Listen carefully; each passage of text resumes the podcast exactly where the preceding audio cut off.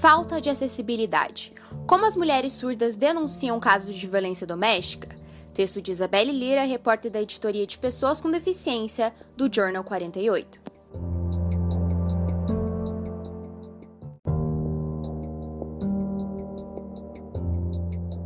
A pandemia do novo coronavírus, além de gerar a vida de mais de 260 mil pessoas no Brasil, também contribuiu para o aumento no número de casos de violência doméstica contra a mulher. De acordo com dados do Ministério da Mulher, da Família e dos Direitos Humanos, o MMDH, divulgados em março deste ano, os canais de denúncia de violação de direitos humanos do governo federal receberam 105.821 denúncias de violência contra a mulher ao longo de 2020, número que equivale a 290 casos por dia. Ainda segundo o MMDH, 72% do número total de casos eram referentes à violência doméstica. O cenário, que já era ruim, pode se tornar ainda pior para mulheres surdas vítimas de violência doméstica. Elas não encontram, na maioria dos casos, a acessibilidade necessária para denunciar, pedir socorro ou batalhar por seus direitos. Em entrevista ao portal UOL, Laísa Rebouças, professora com formação em Letras e Direito no Centro de Capacitação de Profissionais da Educação e de Atendimento às Pessoas com Surdez, o caso Wilson Lins, em Salvador, aponta que muitas mulheres surdas não conhecem o processo para fazer a denúncia. Ela afirma: a maioria não sabe ou não consegue tomar atitudes, como ligar para a polícia, fazer boletim de ocorrência ou registrar agressões físicas no ML, o Instituto Médico Legal.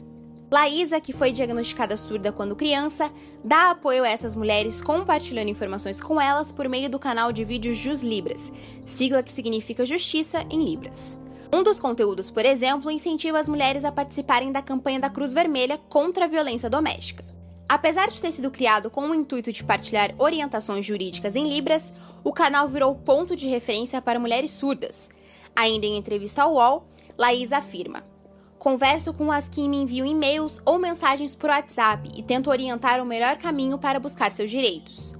A conta Feminismo Surdo no Instagram também incentiva as mulheres surdas a buscarem seus direitos. Em âmbito geral, a TV Inês, web TV voltada para a comunidade surda no Brasil, também serve como fonte de informação e difusão de direitos. Os direitos e a acessibilidade. Criada em 2006, a Lei Maria da Penha foi a responsável por criminalizar a violência contra a mulher. Apesar disso, somente em junho de 2019, por meio da Lei nº 13.836-2019, se tornou obrigatório informar sobre a condição de deficiência da vítima nos boletins de ocorrência nos casos de violência doméstica. A pena do agressor pode ser agravada nos casos em que essa descrição é apresentada no BO. A legislação, em teoria, é essa, mas qual é a aplicação real dela na sociedade brasileira? Segundo a presidente da Comissão de Estudos sobre Violência de Gênero da OAB Paraná, Helena de Souza Rocha, a Lei Maria da Penha é interessante e importante por conta do olhar geral que apresenta frente à violência doméstica contra a mulher. Porém, existem dificuldades em fazer com que ela seja de fato eficaz de maneira prática. Tem um abismo entre fazer o que está previsto na lei e o que acontece na nossa realidade. O grande desafio é a gente fazer a ponte para que a legislação se transforme em direitos efetivos, afirma Helena. As leis que dizem respeito especificamente às pessoas com deficiência também são bastante exploradas na teoria, no Brasil e no mundo, de acordo com Helena.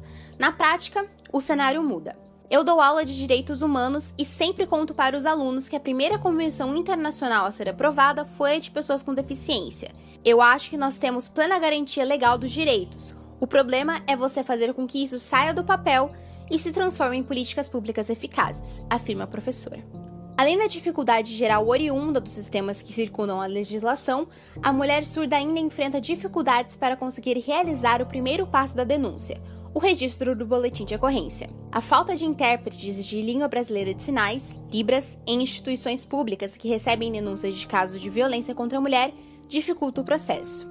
Helena conta que ficou sabendo de dois casos de mulheres que tentaram realizar o boletim de ocorrência na delegacia, mas não conseguiram por conta da falta de acessibilidade. Em outro caso, a profissional estava acompanhando uma mulher surda na delegacia da mulher há quatro anos, e a pessoa que estava fazendo o atendimento no balcão do local era deficiente visual.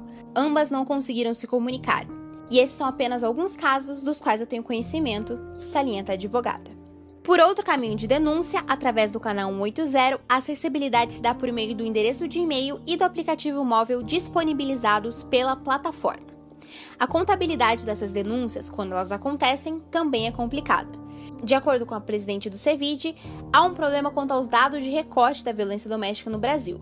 O único recorte feito é o de raça, nesse cenário, e mesmo assim apresenta falhas. Canais de denúncia.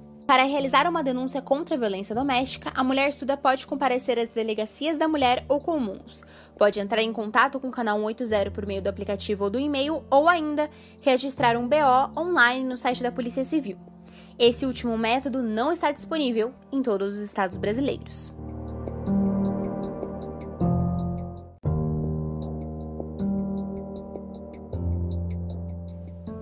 Esse texto foi editado por Stephanie Abdala e é um conteúdo autoral do Journal 48, site jornalístico especializado em direitos humanos.